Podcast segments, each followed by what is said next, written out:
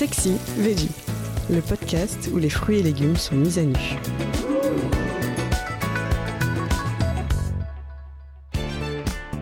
La soupe à l'oignon. Comment renouveler le désir pour cette recette gratinée? On raffole de la saveur rustique et légèrement sucrée de cette recette incontournable des brasseries, de ses oignons caramélisés, de son fromage gratiné et de son délicat goût de viande. Cette soupe bouillante que l'on avale à grande boulée réconforte, nourrit, réchauffe le corps et le cœur. Pour certains, c'est même un remède miracle anti-gueule de bois. C'est pourquoi elle est traditionnellement proposée le soir du 1er janvier. Un allié des lendemains de fête donc, mais aussi l'ami des jours de dèche, lorsqu'il ne reste plus rien dans le frigo ni dans le porte-monnaie. Pour réussir ce bouillon, c'est tout un art.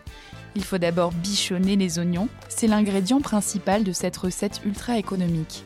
Choisissez les jaunes, émincez-les finement, ils auront plus de goût que découpés grossièrement.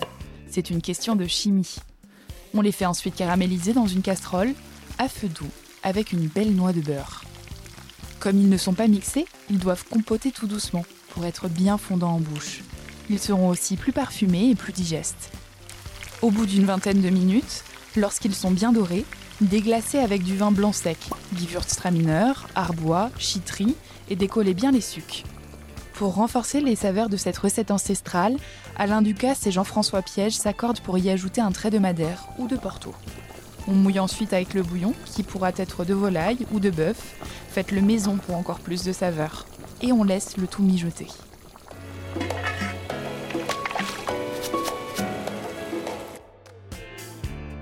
Pour le pain, choisissez le consistant pour ne pas qu'il se désintègre au fond du bol. On oublie donc la baguette et les miches à la mie blanche qui manquent de tenue. Disposez les tranches sur la soupe, couvrez de fromage. Abondance, gruyère, parmesan, comté râpé, à vous de choisir. Puis placez sous le grill jusqu'à ce qu'il prenne une belle coloration.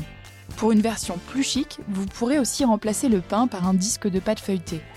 Dans ce cas, glissez le fromage dans la soupe, il lui apportera du liant. Sachez qu'elle est encore meilleure réchauffée, alors n'hésitez pas à en préparer un peu plus pour prolonger le plaisir. C'est la fin de cet épisode. Si vous l'avez aimé, n'hésitez pas à commenter, à liker et à vous abonner.